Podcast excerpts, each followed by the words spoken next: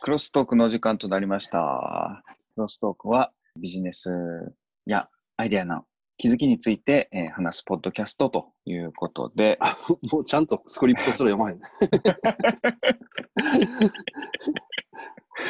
そういう感じでやっておりますが、もうあっという間に27回目9月半ば、もう秋風感じるようになりましたけれども、今週はね、何でしたっけ 忘れちまったよ、これね、アマゾンのあれでセールでしあょあ、。そうそうそう。アマゾンのセールがね、今やってて、普通の物のセールじゃなくて、Kindle の方のセールで、合体本みたいなやつとか、値段が高いやつが半額で売ってるんですよ。おーで燃えよ剣とか、坂の上の雲とか、あれが、おなああいう系とか5、6冊、7、8巻とか合わさってるのに3000円ぐらいとかなんで、ーうん。あれを今買い漁ってしまっているすがです。おー知らんかった。アマゾンも安いんだ。はい。で、ちょうど27日までやってるんで、多分これお聞きの方も買えるんじゃないかなと思います。おーちょっと俺も見よはい。後でぜひ見てください。う。うん。はい。いやー、今週はやっぱあれでしょ。iPhone 賞。やっぱり iPhone です。 iPhone 賞。 出ましたね、11。うーん。ねえ意外と安かったよね。おー安かったですね。うん。 11, それにびっくりした11の方は、確かに128ギガでも7万う9800円んでうん。すもんね。アマゾンって、あれらしいのよね。価格設定するときに、うん。一番下のモデルの価格は真剣に考えるんだって。うーん。んアマーケティングの。アップルですうんあ、か、ごめんなさい。うんごめんなさい。アマゾンじゃない。アップルだ。で、マーケティング部がほんまよってたかってみんなで一番考えるのは一番下の価格で。それはなんでかっていうと、はい。 iPhone ってあの初動は一番上のモデルが売れない。ヤフー、ヤフーじゃない。何を言うてんねん 今日俺。プロとかマックスってことですかそうそう。それの一番、なんていうのあの、ストレージが多いもの、モデル。はいはいはい。っていうのが最初は売り切れになるから、みんなそれが売れるのかなって思ってるかもしれへんけど、結局一番売れるのって一番下のモデルなんで、うーん。数が売れるのはね。うんうんうんうん。うん、なので、そこの部分をしっかり考えて、あとは結構適当に上上乗せしてんだって。だからか。なんかめちゃくちゃ値段幅あったりします。うん。ななんで、ね、こんな、ちょっとメモリ上がるだけなのに、こんなに値段上がんねえみたいな話あるけど。なるほど。確うかに。ん。えーもう11は予約されたんですか一応聞いたんで。だだ聞きますだだから、買え、買えへん言うて。大変ですか買えへん言うて。はい。今一応一応今回の、はい、は11いはもう見送る高橋でございます。ああ、なるほど。見送り、見送り。まずはバッター、いい球が来るまで待つみたいな、はい、来年買えます。うん一応自分は買おうかなと思って。予約、昨日でしたっけ ?21 時から。昨日、うん。おととい、うん、始まったんですけど、それは、そこを見送りして、なんか法人用の電話の窓口で注文しようと思って。あ、それやっぱりなんか違うのうん、なんか法人アカウント持ってるんですけど、それで頼む量が多くなると値引きされるんやったかななんかあるみたいで。はい。ただ電話からでしかご注文できないっていう。そんな頼む量で値段変わるっていうのは10代も20代も契約するのいやいやいや、あの、通算してくれるみたいなんですよね。あ、年間なんですけれども。ああ、そうなんだ。だから MacBook Pro 買ったり、なんとか買ったりとかってしてると多分いっちゃうんじゃないかなと思って。へえ。はいあ、それ何アップルのアカウントってこと Apple のアカウントですね。Apple の法あそ人うなんやビジネスアカウントみたいなのって。はい。そうなんや。そうなんですよ。いやー、それはお得だね。ね新しい色出たじゃないですか。グリーン。お、お、グリーン。はいはい はい。やっぱあれ買うんですかいやいやいやいやいや。いや色、あの、なんとか、えそれプロですよね。プロのグリーンの方言ってます。それともあの、ポッあ、プそうなかそ方うか、あれ、あれか。そっか、プロだけか、あの、濃いグリーンは。そうそうですね。なんかブラックグリーンみたいなやつでしょあれが、あの、さあ、もうカメラが3つあるからさ、もう、日本ではもあう、ボトムズ、ボトムズって言われてる。 確かに。機動戦士的なやつですね。そうそうそう。超マニアックアニメ。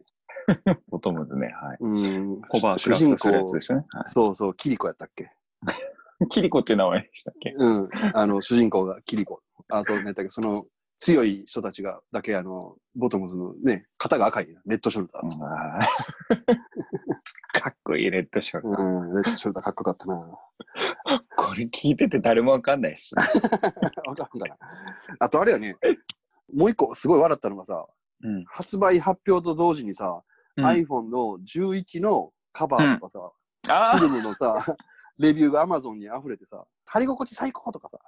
いやいや、いやまだ届いてない。絶対嘘やろっていう。嘘です。あれ、笑った わ。で、なん安か、定そういうレビュー書いてるのがさ、全部日本のなんていあうーのそうフそうそうフルネームの。フルネームの、じはいはいうん実名でさ、絶対ありえ作られたレビューってやつですね。ん。うんはい多あれ、いです今乗ってるやつ逆にチェックしてさ、届いてないからさ、 その会社売ってるやつはもうやめた方がいいと思うんですよ。確かに。うん、今危、ないですね。偽物選別機械で。確かにそうかもしれないですね。うん、ちょうど今。おあかんであれ、ほんま。ーあー逆にね、その名前の人のレビューのね、は偽アカウントやから、それそうでそうそう選別もできますね。うん。今ちょうどできる時間。確かに。で きる時間って。うん。確かに。うん。要は、そあっの、かアマゾンって、売るアカウントを作るのはものすごく厳しいんですよね。うん、うん、うん。自分が物を販売するアカウントを作るの。でも、買うアカウントって無限にできるやんか、あんなの。うん、うん、うん、うん。だから、レビューなんそうて、嘘アカウントでもう書き放題なんよね、あれ。ねえ、あれ、なんだんな仕組みなんでしょうね。セラーは確かに厳しいですもんね。うん。うん、だから、絶対信用できへんよね、あそういうレビューの。そうなんです星よ5ばっかりで。うんそうなんですよ。レビューでね、なんか昔より使いづらくなりましたね。うん。 いつの間にか iPhone から話移っとるけど。いやーで、ね、前回ちょっとゲスト会だったんで、2週分ネタ溜まってるんですけど、ほう、はい。もう早速行っちゃいましょうん。NTT ドコモが、はい携帯し社会白書2019年版っていうのを公開した。う。はい。で、中身見ると、スマホの1位は iPhone。うん、うん、うん。で、Android と iPhone の比率って、だんだんだんだん変わってきてるっていうわけじゃなくて、最近は都市によって逆転したり、うん。逆転されたり。りっていうのがあるらしくて、うん、うん、うん。えー今年は iPhone 負けたみたいですね。ほう。 47.4、Android が52.6って。うーん。ちなみに2018年は iPhone50.6 で、Android が49.4点今やったから、買ってたんやけど、今年負けてると。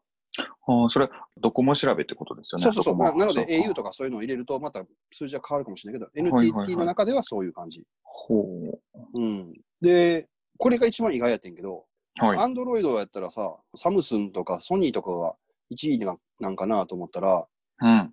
Android 勢の1位がシャープなんよね。え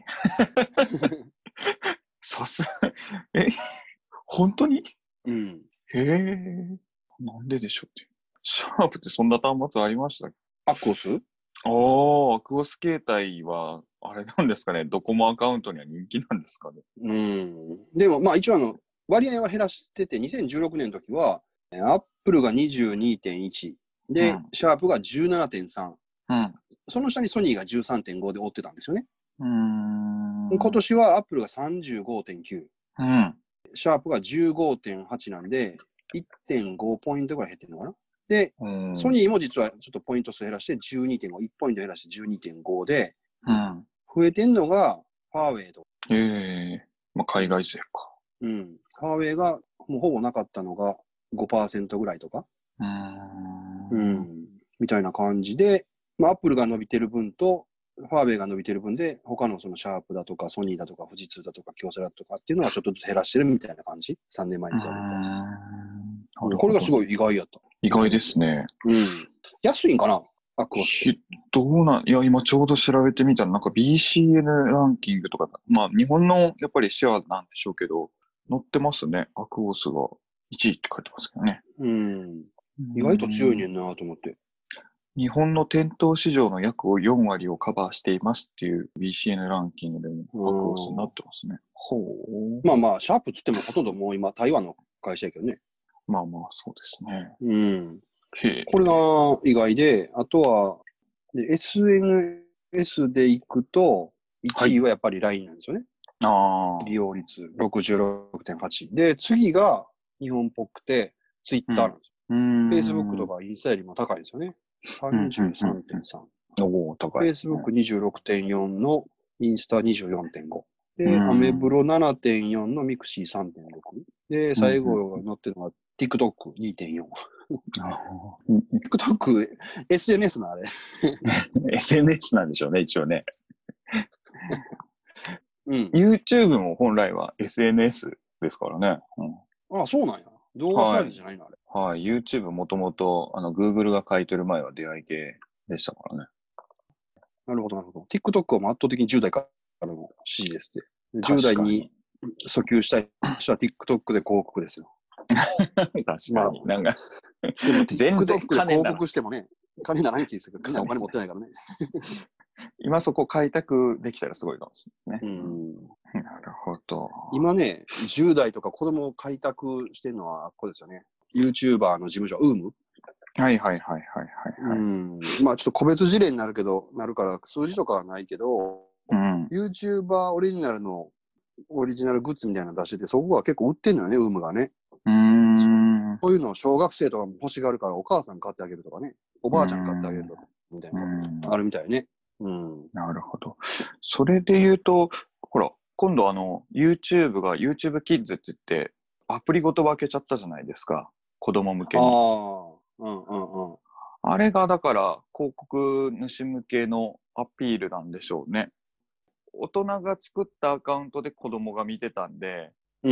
広告主からしたら、例えば39歳男性みたいな風に僕が見えてて、そこに対して広告を打ってたんだけれども、ね、うん。 4、5歳ぐらいの保育園児とかがずっと見てたとかいう時にこう、大人の CM が流れて無駄打ちしてたってわけですよね。うん。うん。うん。うん。うん。そうやね。それが、うん、YouTube Kids になった途端、そっち側に広告を、子供向けのやつを出すっていうのに分けれるんで、うん。で、しかもあの、何でしたっけ、ビーコン付きのやつがダメらしいですもんね。えっ、と、トレーサビリティのある広告なんでしたっけ。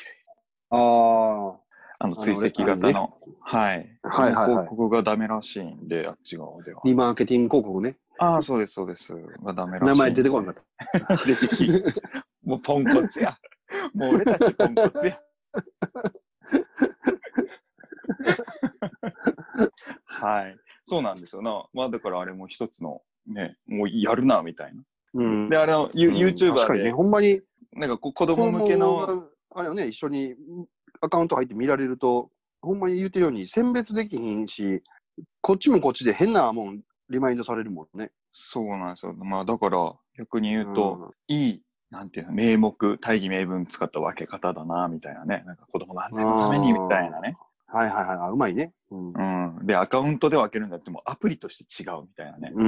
うん、すごいですね、と思って。うん、まあそういうな感じで。こういう感じで面白いですね。うん。ああ、そうか。ドコモの白書があるんですね。携帯白書。見てみようん。うん。で、そのドコモショップがさ、うん もちろん直営店じゃないけど、解約だと来店予約できない報道がある。う。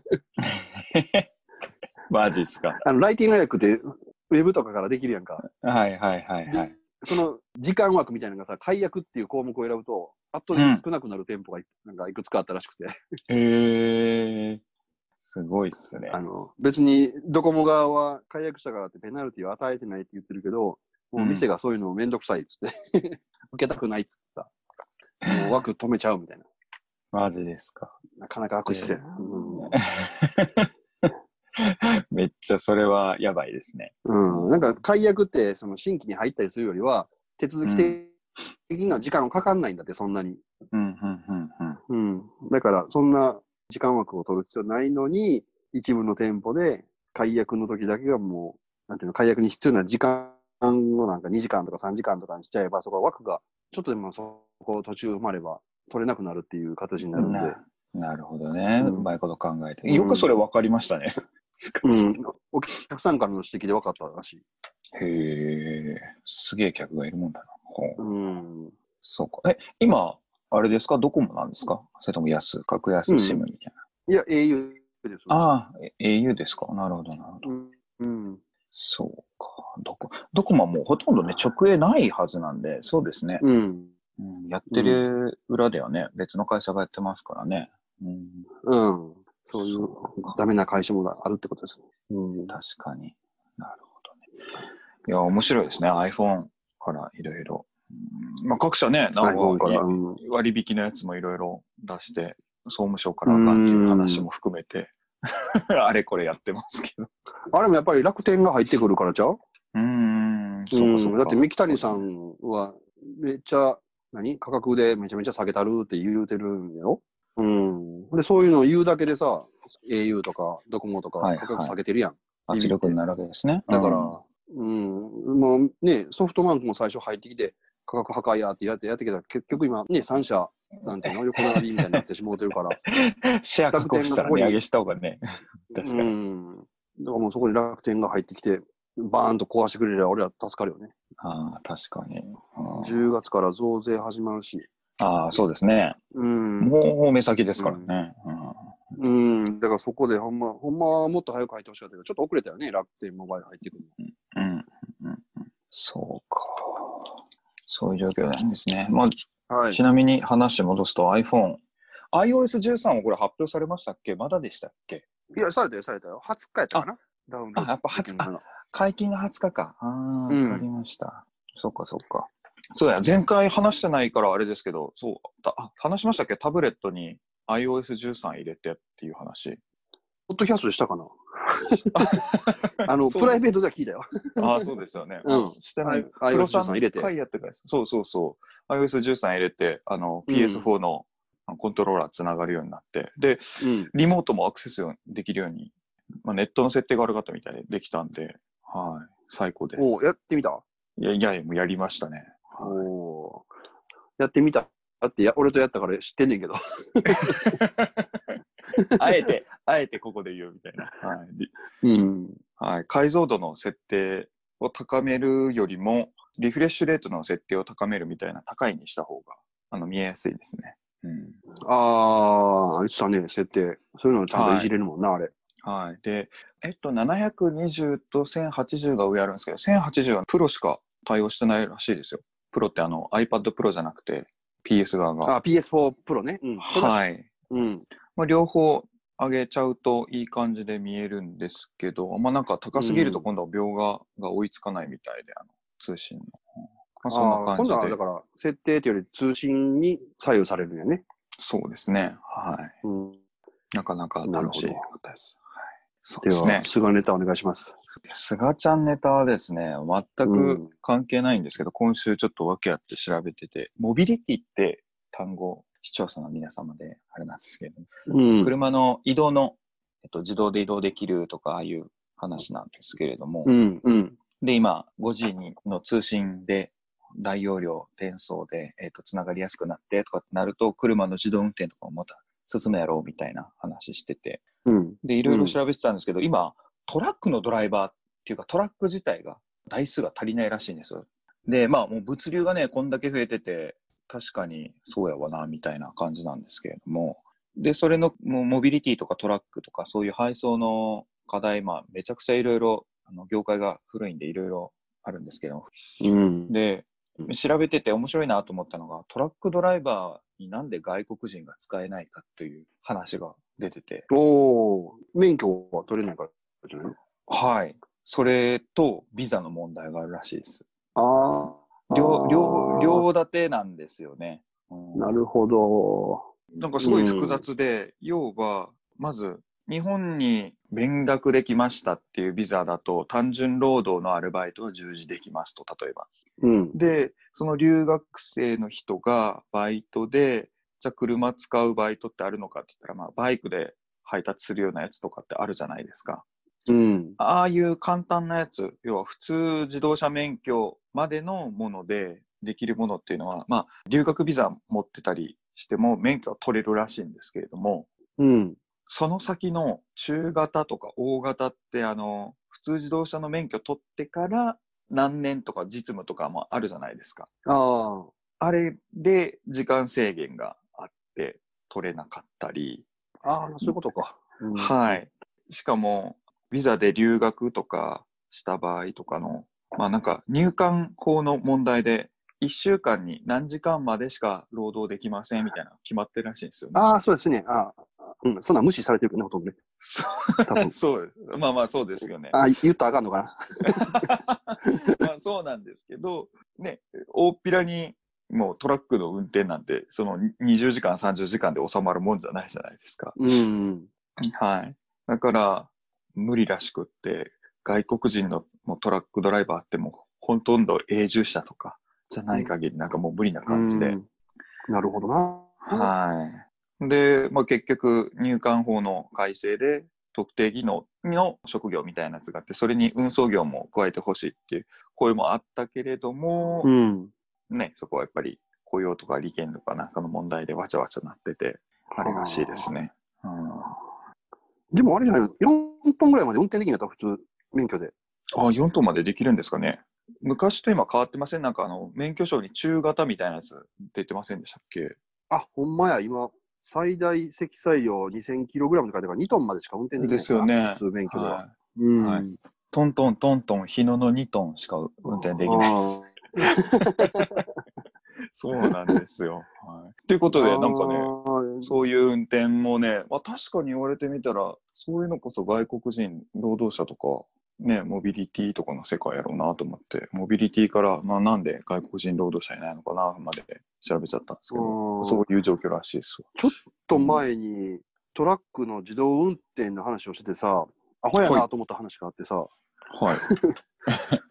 本気かと思ってんけど、トラックをさ、電車みたいにつなげるのよね。連結させるのよ。おうで、一番前のトラックの車両にだけ人間が乗ってるという。こう、え、連結って物理的に連結してるんですかそれとも、あの、なんか、電子的というか、応答。あ、いやいや、運で転電子的的ににですか連結して、あ走行するみたいなんやけど、そあれっー、て、前追っかけるみたいな。はい。そう、それって自動運転の意味あんのかなと思ってさ。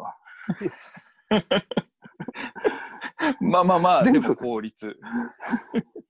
全部やるしちゃえばいいや。確かに。うんパーキングとかさ、サービスエリア高速で行ったら時にみんなどうやって止まんねやろなと思っ てさ。後ろの車を。確かにね、うん遮られたりとか、うん赤信号とかどうするんでしょうね。赤信号ぐらい止まると思うねんけど、うん、うんそんなの認識するんですかっこれて。は、うん、どうなんやろうと。それは意味あんのかなってちょっと疑問に思ったことがありましたね。ええまあでも、一人でたくさん動かせるっていう。 な、ななんでしょう。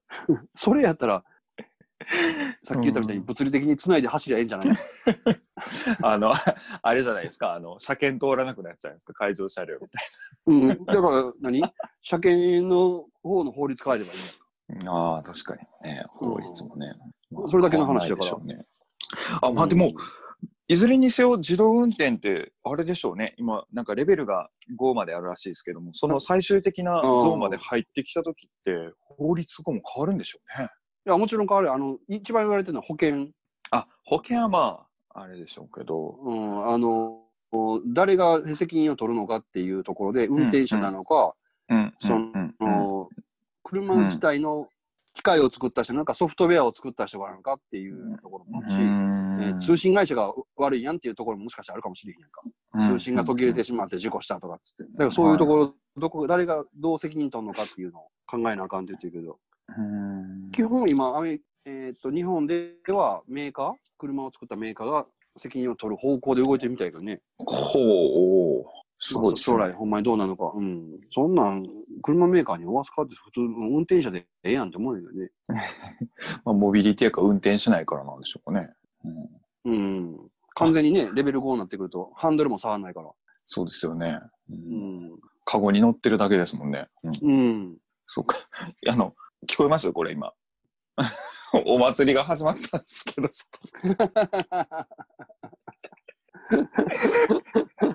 嘘マジで何が始まったんちょ、今今日新橋なんですけど、うん、うんちょっと騒音のある中での収録になっちゃいます。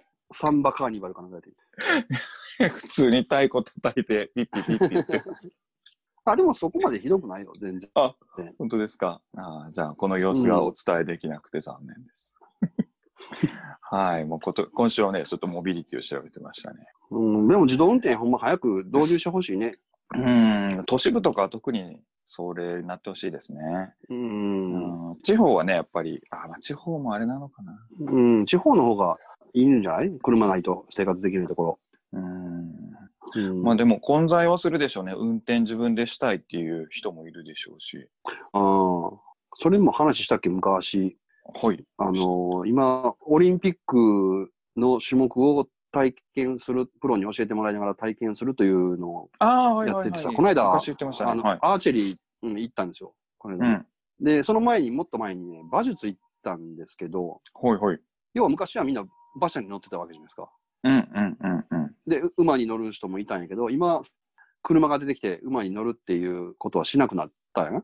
うん、うん、うん、うん。うん、で、結局その、今、馬に乗るっていうのはもう特別な人が特別な場所でお金を払ってやる特別な、なんていうの行あー為になったけど、昔はそれが普通やったわけでしょでそれと同じはいはいように、ガソリン車で車を運転するっていうのは、例えばサーキットで特別な人がお金を払ってやるっていうような行為にこれから先にはなるんじゃないかなっていう。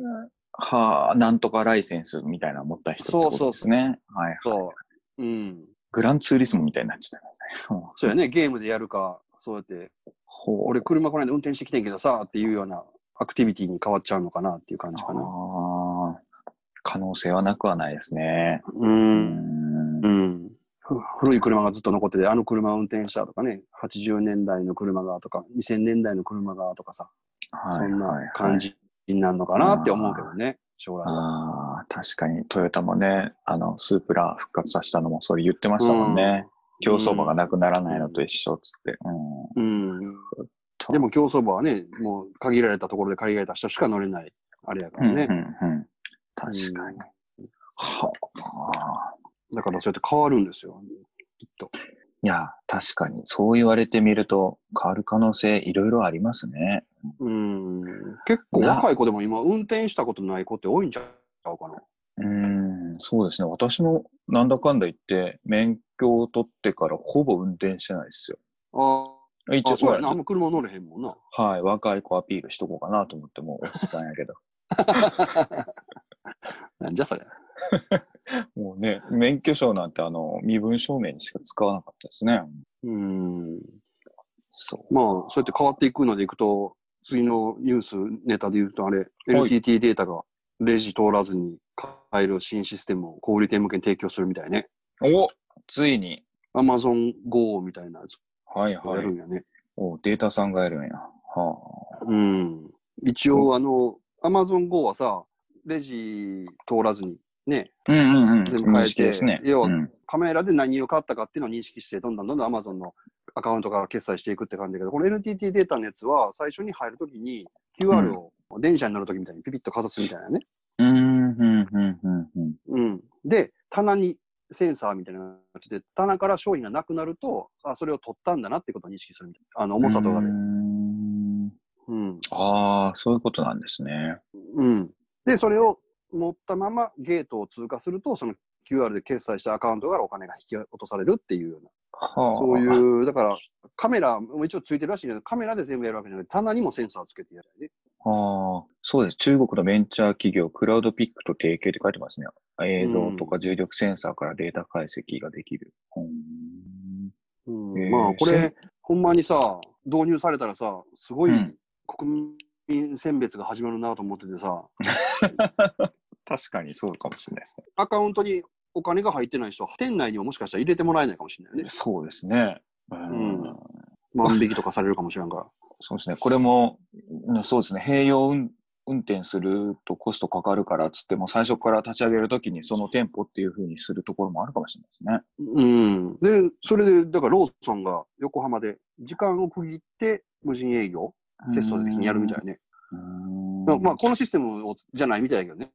ああ、まあでも2022年までに1000店舗導入目標って立ちてるから、はあ、すごいですね。うん、だからこれもう生活変わるやろな、すごい。うんテスト店舗あるんですね、データもね。うん。うんあこれ行ってみようやっかてみたいで、一回行ってみてや。うん。はい。えーこっち来るとき一緒に行きましょうよ。ああ、うん。で、 あ なの、んすかって。はい。コンビニなんかでも、急いでるときにさ、並んでるっていうだけで買わなかったりするときってあるやんか。うん、うん、うん、うん、あレジに並んでるなと思ったら、ああ、もうええわはいっていうときって、うん。うんこれになるとそういうのないもんね。こういう、ないですね。自動で。誰もいなくてってなると、勝手に全部アカウントから落ちてるわけやし。うん。まあでもこれ、どうなんでしょうね。確かにね。これもさっきの馬の話じゃないですけど、店舗なるでしょうね。うん。どうなのか NTT がやってるってことはそうだな。今ほら N の販売元の協力なの分かりますからね。うーんうーんなるほどね。導入いくらぐらいするんでしょうね。まあ、それにもいりますよね。うんうんでもだからさっき言ったみたいにさ、すあの、そういうふうに言ったみたいに、今からすでにある店舗がこれにするんじゃなくて、新店舗でこれを導入っていうのはあるかもしれないですね。うん。うんうんうんうん。設計するときにそうですね。だからね、今もコンビニ業界もほぼ3つじゃないですか。うん。ファミマ、ローーソン、セブンイレブンって。で、さっきの携帯業界も3つじゃないですか。au、ドコモ、ソフトバンク。うんうんうん。で、うん携帯業界、新しい1社入ってくると価格破壊みたいなのがあるから、もしかするとコンビニも、もうどっかのドラッグストアのチェーンかもしれへんけど、そういうのが、でこういうシステム使ってドーンと入ってきてさ、うん。やるかもしれないですね。うもねん。 NTT がコンビニチェーンやるかもしれん。やりますかね。なるほまあ、ど。わからんけど、その、ああう。ん。確かにね。まあ、こういう、あの、IT が強い方が入りやすいのは確かですね。今うね。ん。んううん。ん。3社でやったらば独占なのかなまあまあ、3社やれば4社やれば、その固定された少ない会社でやっちゃううんと、どうしても価格とかも固定されちゃうけど、そこにもう一個、ドンと入ってきてくれると、なんか楽天なんかもこういうのやったら、うんね、こっちもやったら面白いかもね。楽天ね、店舗作ってたりしますからね。うんなるほど。これは見逃してましたね。うん。ちなみに何の店舗がこれになったら便利ですかね。コンビニかな、やっぱり。 コンビニでしょ、まずは。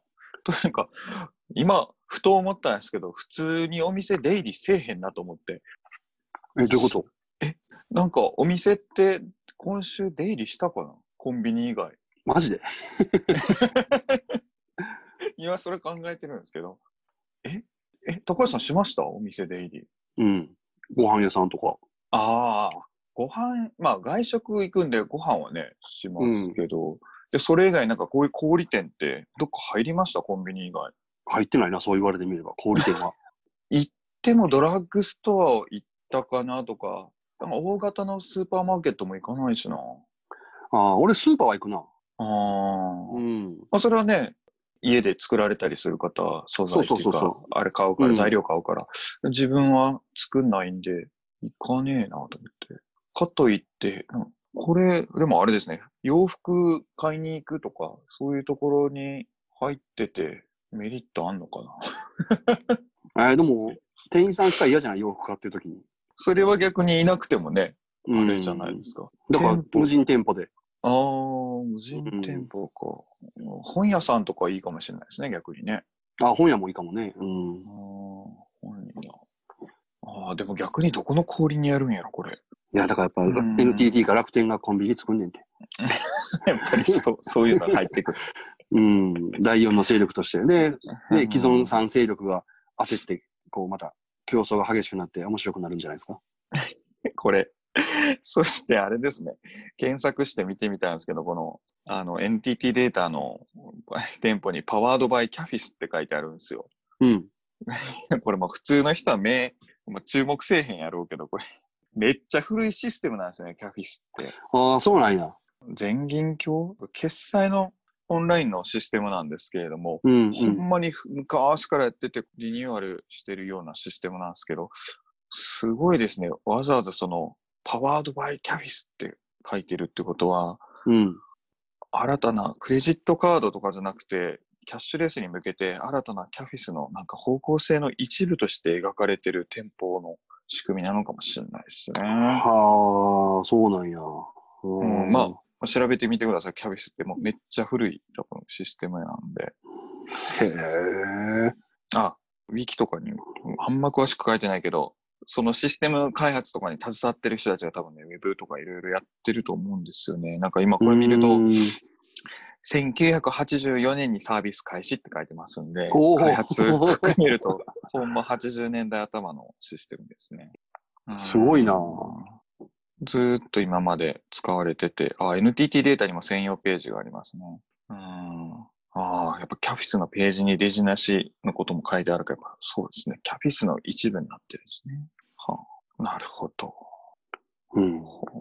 あとは、最後のネタなんですけど、ほい。これは、こやりすぎやろっていうネタなんですけどね。はい。最後ジャスラックが結婚披露宴での楽曲複製に包括しようよ試験導入。やもうどこまで金取ろうとすんねん。ええやん、もう別に。ひどいっすうね。ーん、なかなかやで。えいや、もう余興のカラオケとかさ、プロフィールビデオ上映のー BGM、うんうんその子で演奏したりとかも、だからダメってことでしょ音楽使うの。ほー。マジですか。えー10月1日からは、ブライダル専用の使用料が適用されるんだって。へー。ということは、で、あの、結婚式挙げる人にも金取られるってことですよね。そうそうそう、金取られるってこと結婚式場はに払って、結婚式場は代行して払ってくれるんでしょってことでしょうね。仕組みにしちゃうんでしょうね。うんほだからもうオリジナル曲やるか、全然ー誰も知らんう曲やるか、その著作権が発生しない曲やるか、へーカラオケとかと一緒やんうん、払い方がね、だから、うん。オーディオ録音は1歳物あたり5000円。で、ビデオでやると1万円っていうのが包括使用料って形で取られるんだから。一回、へービデオも、録音も使ったら1万5000円取られるってこと最悪やな、そ れ。うん。だからもう、値上げですよ、値上げ実質。婚式場えー個人的な仕様に関しては、グレーというか、問わないみたいな感じじゃなかったでしたっけ、うんうんうんあれ、明記されてないのかなそう。う。ねそうやね。だからそれがさ、最近、音楽教室で使ってるやつは、は金払えだの、言い出してんが、ジャスラックが。え。うん、うん、うん。私的利用結目構うる的のさたくめなってきのて、るから。確かに複製じゃないんや。うーん。なんかもう逆行してますね。アメリカ側の方とか、EDM の曲とか、作った曲側がなんか、作曲者がほぼフリーで出したりとかしてるんですよね。ああ。サウンドクラウドとかを使ってるアカウントの人とかで、だから YouTube とかでもあの無料で使っていいですよみたいな、これで商用目的で使ってもいいですよっていうライセンスフリーのとこって出してたりするんですよ。うん。うん。へえ、すごいな。これ誰かに頼まれてやってるんですかねジャスラックさん。 すごいな。ていうか、お金の取りどころが少なくなってるから、なんとうんかキャッシュポイントを増やそうとしてるようにしか思えへんねんけど、これ少なくなってるんですか逆に、ジャスラックって。 なってんちゃうカラオケ大々的にやってるところはあれですけど、あの、ちっちゃなお店、なんか例えばスナックみたいなところとか、ああいうところのやつもどんどん摘発して取っていってますよね。確か。うん。だから、お金が入ってくるのが少なくなってるから、もう取りっぱぐれないように、ガンガンいいったるぜってやってはるんちゃうかな。ジャスラックもね、全然追っかけてないからわかんないですけど、組織的に誰かそういうのをやり始めるときに変わったんかなと僕は。うん。おー俺もそのね、ジャスラックについては全然詳しくないけど、これはやりすぎやろうと思ってニュース見てさ。確かに。ねえ。めっちゃ、うんじゃあ今までめっちゃほったらかしやったのに、みたいなね。うん。よかった、もう結婚してて俺。そういう話です。いやいや、ジャスラックのね、使用料徴収額の推移っていうのが、ジャスラック上で公開されてますけど、上がってますよ。うん、おーちょっとね、桁がこれ、10年前、1000億やったやつが、なん1000億、何百億か上がってますね。へえ。うん。へえ。どこまで金取んねんな。ねえ、びっくりですね。結婚しててよかったですね。マトリックスやってる時でしたもんね。うん。高橋さんの時代 って。マトリックスね、見に行った言うてましたよね。うん、結婚した時に見たな。うん。懐かしいな。 2ですか ?1、1ですか2やったんちゃうかな。あーの時ですもんね。なんかうん。うん。台風やったんですなかったでしたっそうそうそうそう。5月やったのね、結婚したの。台風記念。けねえ、すごいですよね。うん。それ嵐をは呼、ぶ男やから俺。うん、それは覚えてますわ。うん余計なこと。そんな感じですかね。もう2週間分のネタ、厳はい、選今さ週。れた、はい。もう。厳選されたネタがこれと。 面白い。はい。素晴らしいネタで、はい今週もお送りできましあたー。お送りできましたね。はい。 皆さんどうお感じでしょうか どう感じでしょうかということで、じゃあ締めましょうか。